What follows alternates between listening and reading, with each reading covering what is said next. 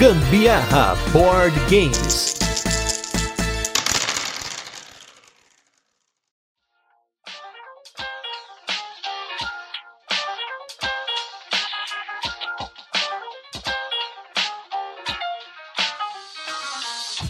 Quem diria que o jogo de hoje tem o mesmo nome de uma série que lá no passado comecei a assistir, desisti no meio do caminho de assistir, e aí, ainda bem que eu não peguei, assim, amor pela série, porque a danada foi cancelada, acho que num dos primeiros episódios, num dos primeiros capítulos ali de, desse episódio. Enfim, o Gustavo é quem vai falar qual é a- o jogo de hoje. Quase que eu falei a série. Eu sou a Carol Guzmão. E depois dessa informação extremamente útil e relevante, eu sou Gustavo Lopes e esse é mais um episódio do Gambiarra Board Games. E no episódio de hoje a gente vai falar do jogo Terra Nova. Olha a aí, série. a série. Terra Nova. Acho que era da Fox. Terra Nostra, não, Terra Nova. Vamos fazer aquele resumo de como o jogo funciona, depois temos curiosidades e, por fim, as nossas experiências com ele, mas não sem antes o nosso primeiro bloco de destaques da semana, recadinhos e o nosso review retro, onde a gente fala sobre jogos que já passaram por aqui. O primeiro recadinho de hoje é que a minha voz está mais ou menos assim por conta do evento que a gente foi, do jogo que vai ser o destaque da semana e também porque teve festa da empresa, mas o cast não pode parar. Isso aí, gente, essa história de vozinha aí é normal para aqueles que só têm interação no dia a dia com gatos. Então a comunicação dele no dia a dia é mínima.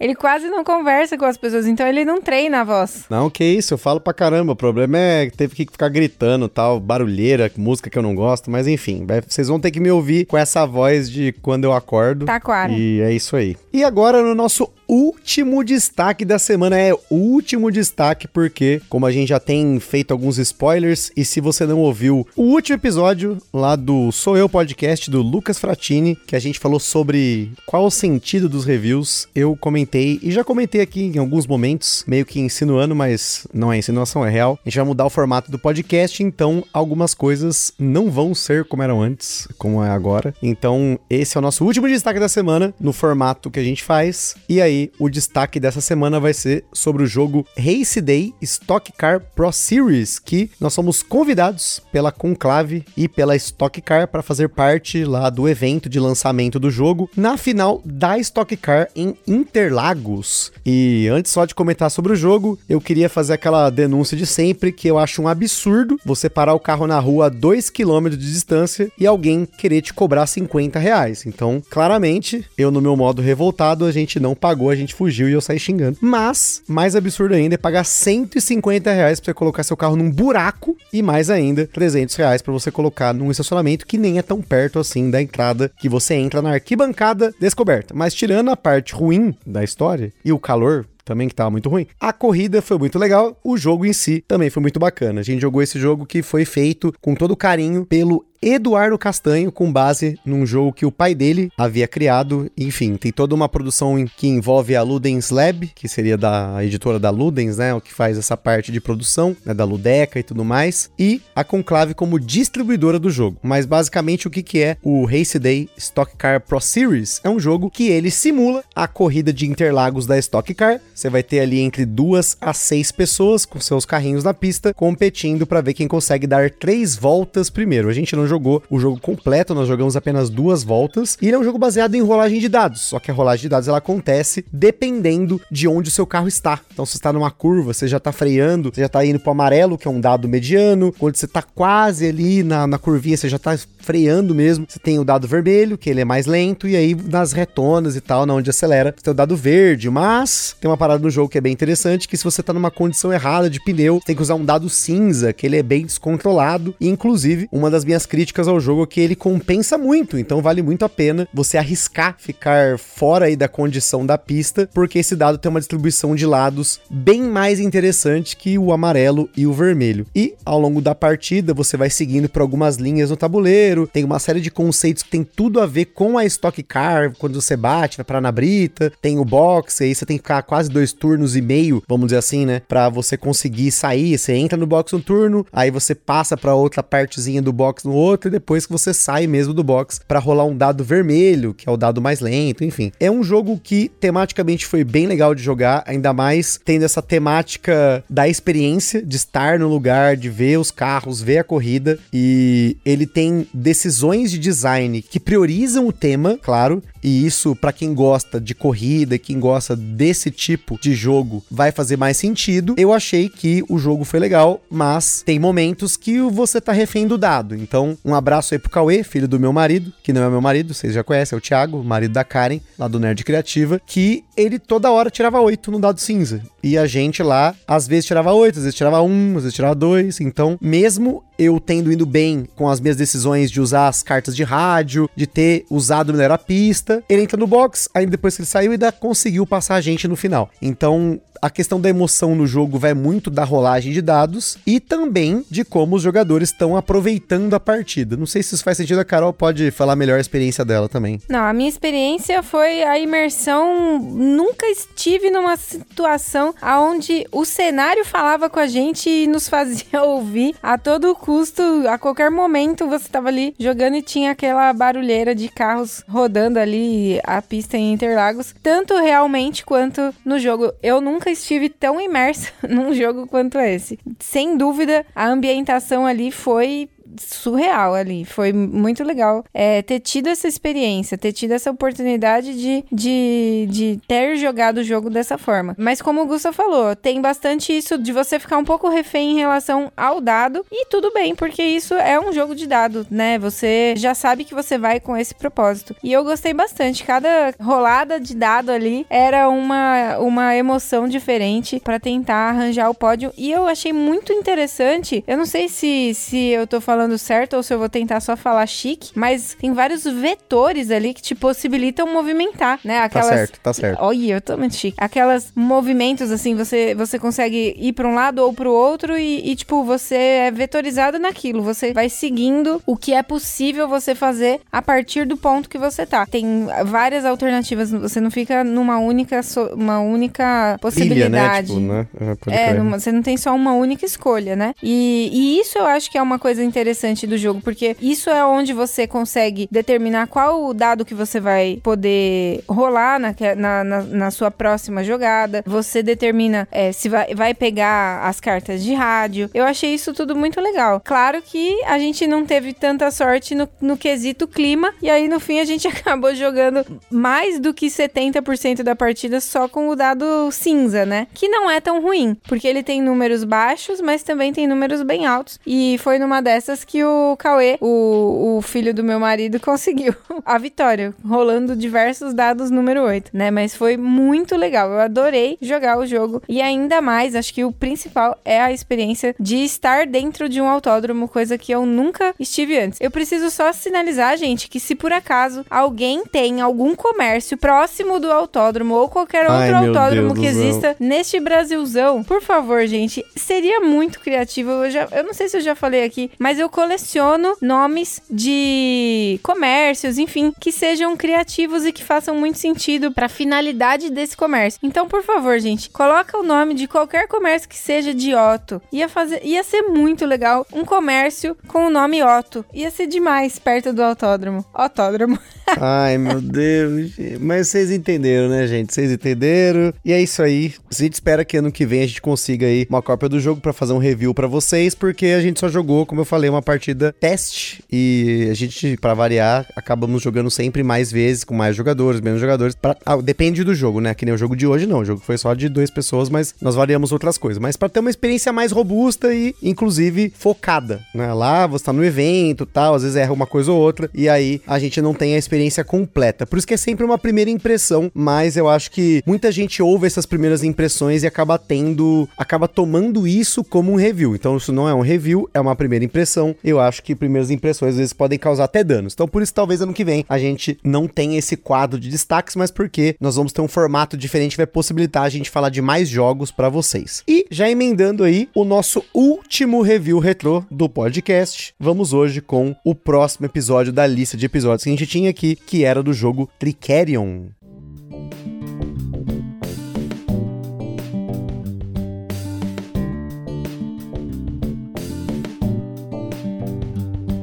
Trickerion foi tema do nosso episódio número 170, um jogo que ainda será publicado pela Grok Games, mas nós temos o jogo completo, com todas as expansões, não é a edição definitiva, mas a gente tem tudo do jogo e nós fizemos um review com base em tudo que foi possível do jogo que a gente conseguiu jogar, inclusive com todas as expansões juntas numa partida só, né? O Trickerion Full Maluco e foi um review bem complexo, foi um episódio com várias trilhas sonoras e ele não teve talvez a repercussão que eu imaginei que ele teria, como foi com o caso do Anacrone, mas eu acho que o Anacrone ele teve um benefício do jogo ter sido lançado um pouco tempo depois, né? E a, no caso aí do Clickerion, um ano e meio aí depois, o jogo ainda não foi lançado. Com certeza, quando ele lançar, ele vai ter aí um certo hype e aí o episódio provavelmente vai bombar um pouquinho mais, mas eu sempre gostei de fazer essas super produções pros episódios e eu acho que a gente mudando logo de formato, eu vou conseguir voltar a fazer mais disso no no podcast com a ajuda do nosso editor Fabs, mas sobre o jogo em si a gente não jogou mais depois do episódio, até porque a gente tinha jogado muitas partidas para fazer. A gente fez partidas sem expansão, com expansão, com expansões isoladas, com, com expansões conjuntas e foi até parte do castigo da Carol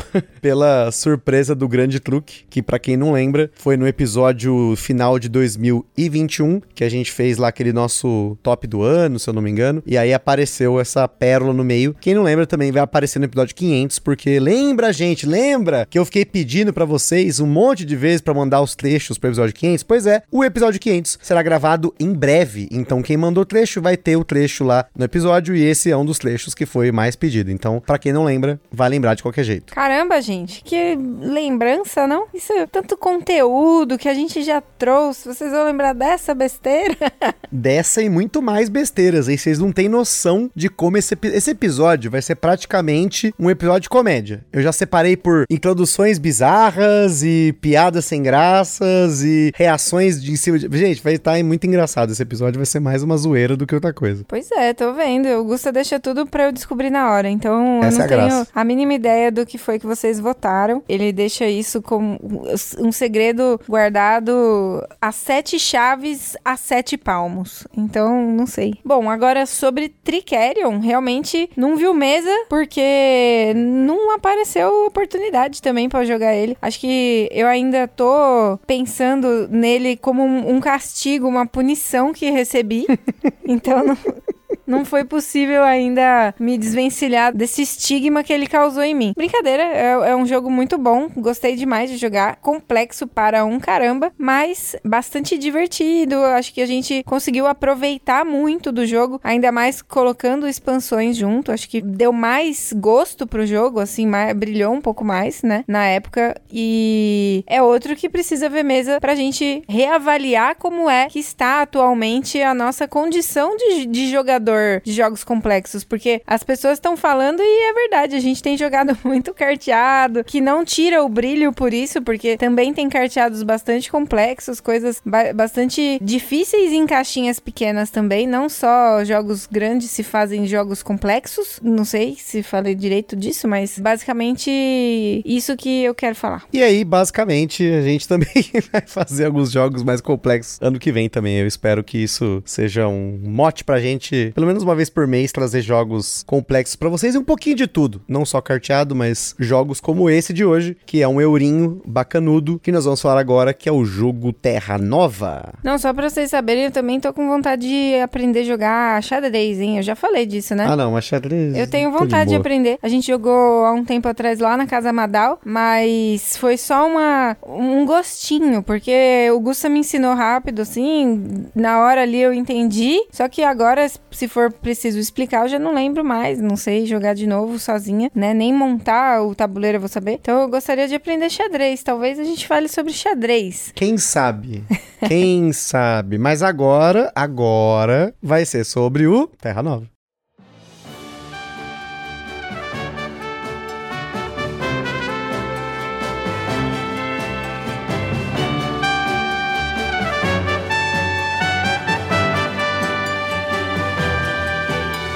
Nova, para quem não sabe, também é o nome de uma raça de cachorro, mas também é um jogo para 2 a 4 jogadores lançado no Brasil pela Grok, com partidas que duraram em média uma hora na nossa experiência em dois jogadores. Falando de mecânicas no Terra Nova, nós temos as mecânicas principais: colocação de peças, jogadores com poderes variados e construção de rotas. E se você não sabe o que é colocação de peças, construção de rotas, sei lá, não deixe de conferir aqui na descrição, tem o nosso índice de playlists, no qual a gente tem a playlist mecânica do dia, tem muita coisa bacana para você aprender sobre mecânicas, esse monte de termo que a galera fala e às vezes a gente não explica, mas tá aí a explicação fácil para você. E na nossa escala de complexidade, o Terra Nova recebeu 4 de 10, uma versão realmente simplificada do Terra Mística, que apesar de a gente não ter jogado Terra Mística até hoje, o Terra Mística provavelmente entraria a título de curiosidade numa complexidade 6 ou 7 por aí, só pra você ter uma noção que 4 de 10, o quanto isso representa de diferença entre o Terra Nova e o Terra Mística. Na data da gravação desse cast, o Terra Nova estava sendo vendido em uma média de 320 reais. Vocês encontram também lá na Bravo Jogos e se você é apoiador do Gambiarra, tem cupomzinho de desconto garantido para você. Mas, claro, a gente não pode deixar de divulgar a nossa maravilhosa vinheta. O Ministério do Gambiarra Board Games adverte: os jogos de tabuleiro, como qualquer hobby, podem acender uma vontade compulsiva de sair comprando tudo. Porém, recomendamos que você não compre por impulso. Sempre procure a opinião de outros criadores de conteúdo, gameplays, formas de alugar ou, caso disponível, jogar o jogo de forma digital antes de tomar sua decisão.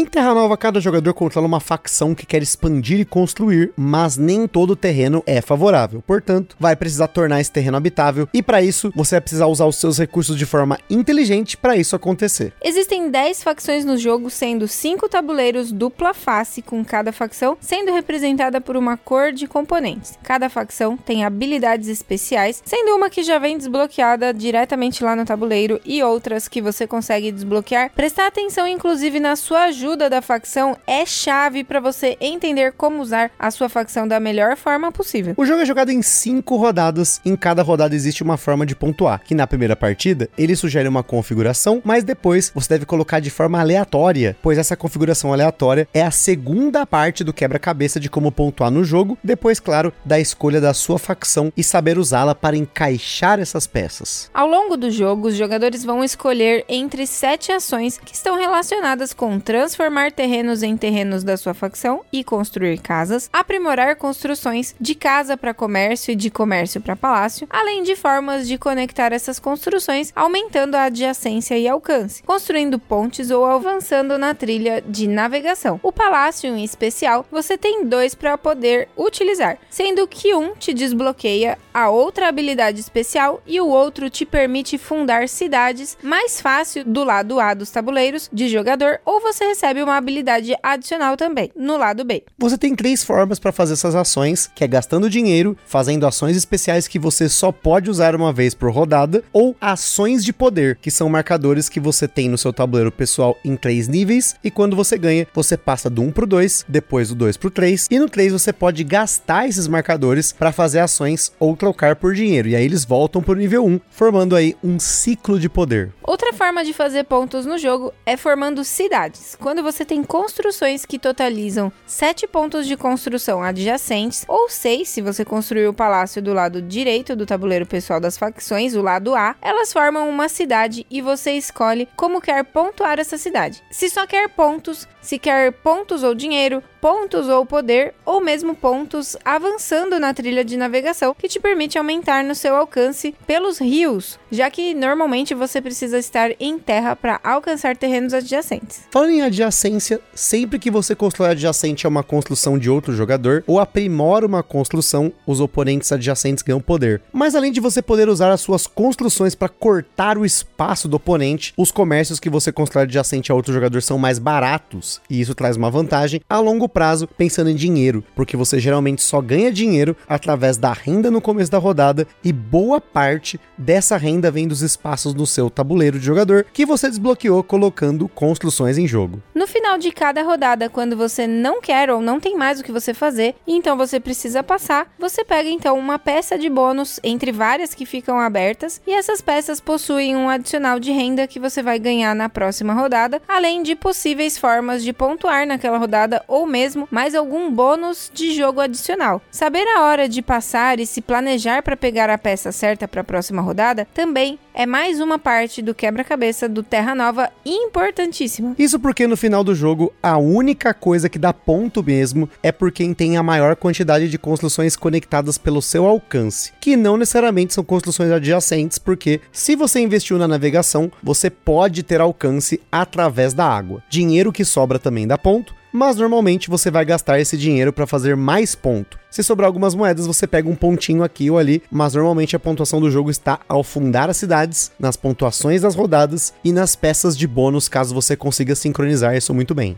O jogo tem três variantes, sendo duas para dois jogadores e uma variante de ordem de turno, que ao invés de jogar no sentido horário, você joga na ordem de quem passou primeiro, usando um tabuleiro de ordem de turno. Já em dois, você tem um tabuleiro só para dois, em que entram algumas construções neutras, e você tem duas variantes relacionadas à colocação dessas construções. Na primeira, que é a do planejador, cada jogador coloca uma construção no começo do jogo e depois mais uma, se for possível, na terceira rodada de uma única facção neutra, ou na variante cavador, antes da fase de renda de cada rodada, sorteia uma habitação de cada uma das três cores, ou seja, três facções neutras que não entram e coloca uma casinha em um lugar habitável. Em ambas as variantes tem locais específicos para se colocar essas casinhas. E agora que você já tem uma ideia de como Terra Nova funciona, vamos para as curiosidades e na sequência o que a gente achou do jogo, mas antes vamos para a nossa vinheta. Este programa é um oferecimento dos nossos apoiadores do Catarse. Se você ainda não apoia o Gambiarra Board Games, não deixe de apoiar para contribuir com a produção deste podcast, participar na escolha dos temas e dos jogos, concorrer a sorteios e vouchers nas lojas parceiras, desconto para comprar seus jogos na Bravo Jogos e acesso a conteúdos exclusivos, como o podcast secreto do grupo do WhatsApp do Gambiarra. Além disso, o Gambiarra Board Games tem o apoio da Acessórios BG, os melhores acessórios para jogos de tabuleiro do Brasil. www.acessoriosbg.com.br Bravo Jogos, a sua loja de jogos de tabuleiro modernos. www.bravojogos.com.br. Utilize na sua compra o cupom Gambiar na Bravo e apoie o Gambiar sem gastar nenhum centavo adicional. Aroma de Madeira. Jogos clássicos, acessórios em madeira e serviços de personalização. Utilize o cupom Aroma de Gambiarra para ganhar um desconto em www.aromademadeira.com.br. E também os parceiros Board Game São Paulo, o maior evento mensal de jogos de tabuleiro no Brasil, todo último sábado do mês, na loja Omniverse, no bairro do Brooklyn, em São Paulo, capital. Também não se esqueçam de seguir a gente lá no nosso Instagram, que é o arroba Gambiarra Board Games, para ver mais conteúdos e para interagir com a gente. E se você curte o nosso conteúdo, compartilha com a galera. E não se esqueça de seguir a gente no Spotify, lá na Ludopedia também, e comentar nessas plataformas pra gente estar tá sempre aí conferindo os seus comentários.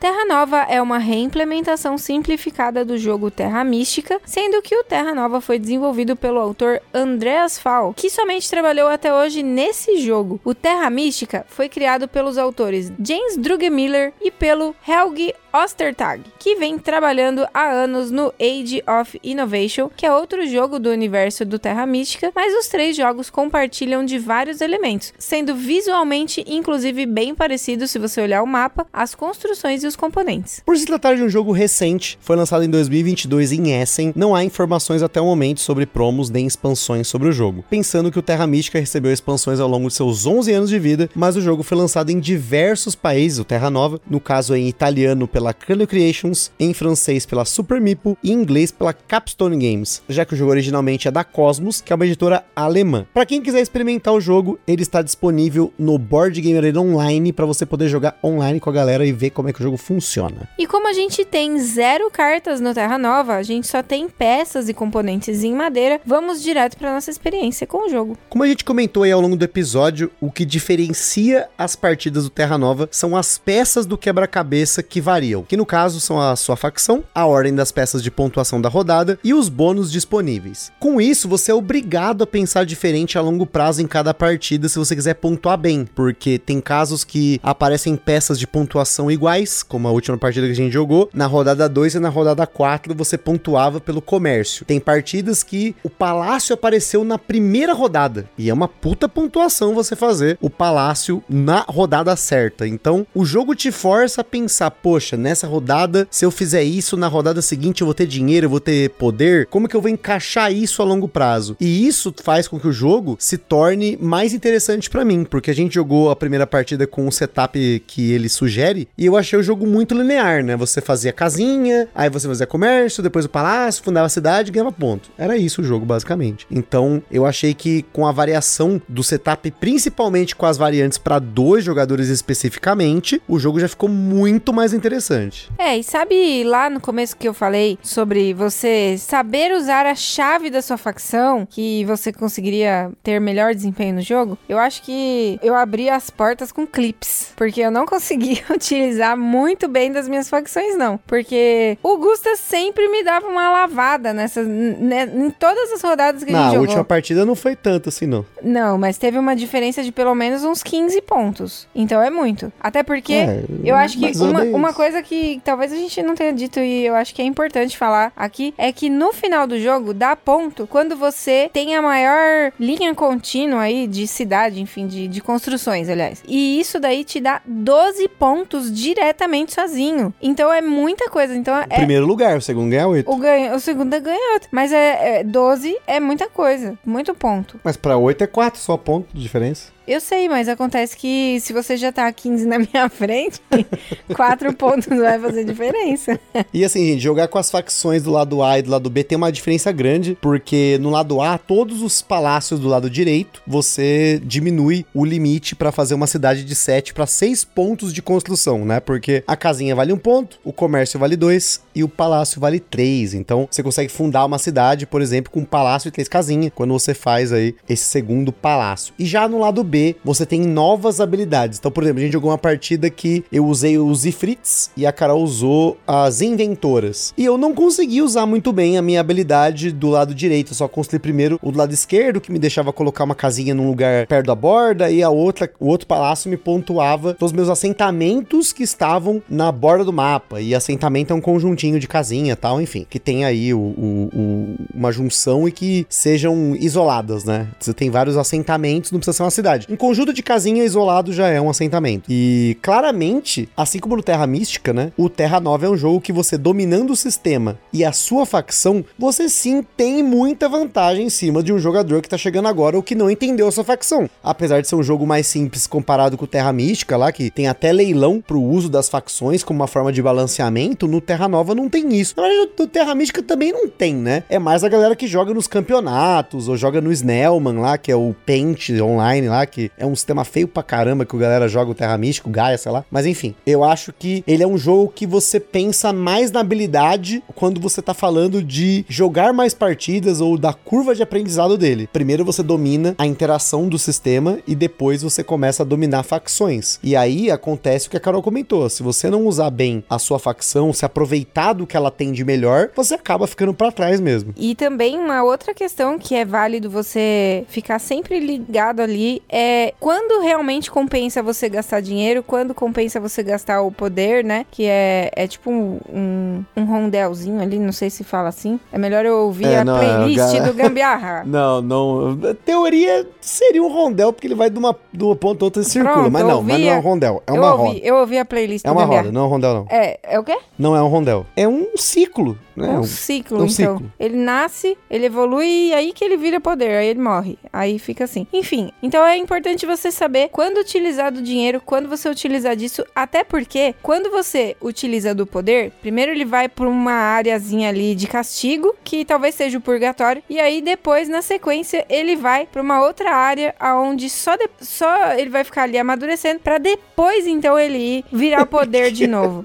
E aí, isso Ah. demora um tempo até isso conseguir acontecer, porque no tabuleiro em si, você consegue fazer, não lembro quanto de cabeça, mas é pouco que você vai vai conseguir movimentar sozinho suas bolinhas do poder ali, né? Porém, você precisa saber o, o, o bônus que você vai selecionar para a próxima rodada. E aí é ali que você vai conseguir movimentar mais. O Gustavo tá rindo, mas é, é que é onde meu raciocínio tá chegando. Aham, uhum, tô tentando entender. Mas, gente, é só para simplificar o que a Carol comentou. Se você vê as imagens do tabuleiro pessoal do Terra Nova, até do mesmo Terra Mística, você tem esse ciclo de poder. Só que primeiro você passa tudo que tá no 1 pro 2, depois tudo que tá no 2 pro 3 pra você poder usar o negócio, poder. Tudo o Gusta bota número no meio, facilitou mesmo, parabéns. Mas é porque é o número, tá escrito o número no tabuleiro, basicamente isso. E aí o negócio é que se você gastar, sei lá, metade do seu poder e você quiser usar depois, você vai ter ali o que já tá disponível no 3, só que começa de novo, lá do 1, depois pro 2, para depois carregar o, no 3 lá. Então realmente é uma gestão que depende da sua renda e no começo do jogo o poder é escasso. Se você não pegar uma peça de bônus que já tenha poder para você carregar, normalmente você tem que construir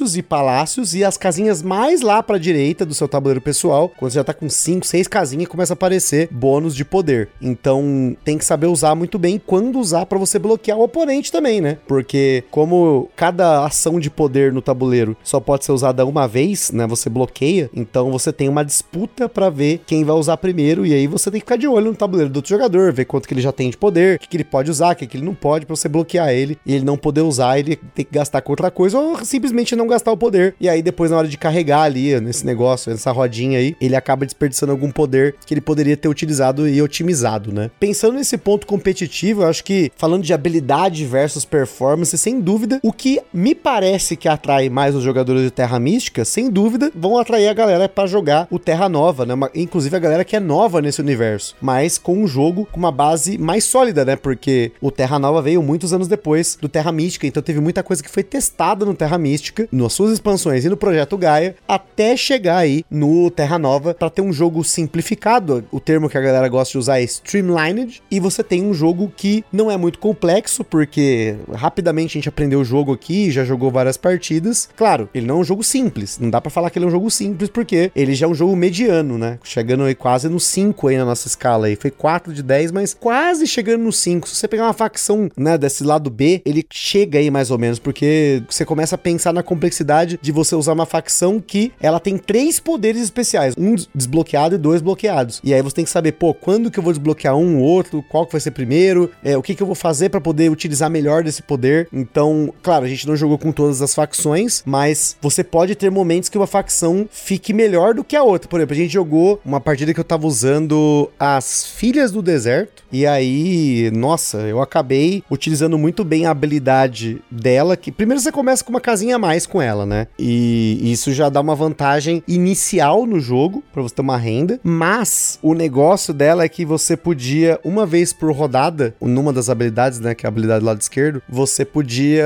fazer uma ação especial que você podia tornar um terreno habitável se você fosse construir uma casinha lá com quatro dinheiros. Então, toda rodada das, que eu comecei o jogo, eu construí um palácio, que foi esse. E aí, nas próximas quatro rodadas, eu pude usufruir dessa habilidade, né? Porque eu gastei todo o meu dinheiro, né? Na primeira rodada com algumas construções, né, para conseguir chegar no palácio. E aí, depois disso, eu aproveitei muito bem dessa habilidade. Foi a partir acho que a gente teve a maior diferença de pontos aí. Mas eu não achei nenhuma facção roubada. Acho que no máximo, quando eu vi a Carol jogando com as inventoras, fiquei, caramba, mas ela ganha toda hora poder, toda hora poder, mas de novo, tem que saber usar o poder e a hora de usar, né? Porque senão você acaba ganhando poder, poder, poder, mas você acaba, você tá bloqueado de fazer algumas ações, algumas ações boas. Então não adianta muito. Tem que saber usar, não adianta só desbloquear o poder ou se aproveitar da habilidade do, da facção sem conseguir otimizar suas ações para que você pontue bem toda a rodada, né? Porque como a Carol falou no final do jogo, pontua aí a maior sequência aí de construções ao alcance e o, o dinheirinho, mas fora isso, o grosso do jogo, ponto mesmo, você vai ganhar bastante, é durante o jogo. É, construções atrás de construções, trocar a construção por comércio, trocar comércio por palácio, isso aí você vai pontuando e também saber escolher a hora de selecionar o seu melhor bônus depois de completar ali os sete pontos de cidade também. Porque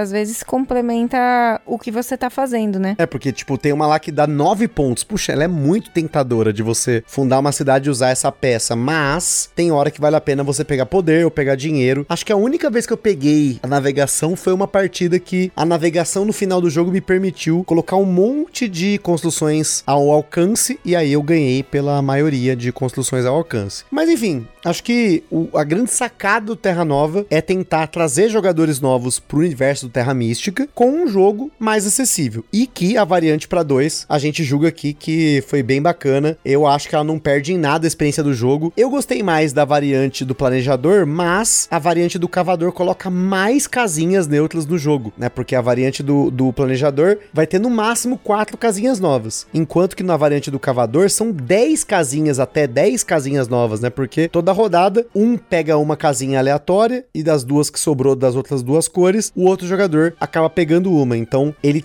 consegue colocar mais coisas no jogo, mas ao mesmo tempo isso depende muito de como você consegue usar essas casinhas, porque é muito sorte, né? Você sortear uma cor aí, às vezes você não quer colocar uma casinha, vai te cortar e aí não tem outro terreno que pode colocar essas casinhas neutras. E já usando a variante do planejador, você tem uma noção ali de como colocar no começo, você escolhe e aí depois, perto da, da, do meio do jogo, né, da terceira rodada, você consegue colocar mais outras duas se tiver o espaço disponível. Então você também pode manipular isso de uma forma mais interessante. Mas, no geral, as variantes para dois funcionaram muito bem. E só para finalizar, nossa última curiosidade sobre Terra Nova. Terra Nova também é nome de bairro aqui de São Bernardo do Campo. Então fica aí mais uma, um uso pro nome Terra Nova, sem ser o nome do jogo. Então é isso aí, pessoal. Espero que tenham gostado desse episódio. Tamo junto. Desculpa a minha voz tranqueira aqui, mas tá complicado. A gente precisava gravar o cast para vocês. É isso aí. Aquele forte abraço e até a próxima. Valeu, minha gente. Beijos. Tchau.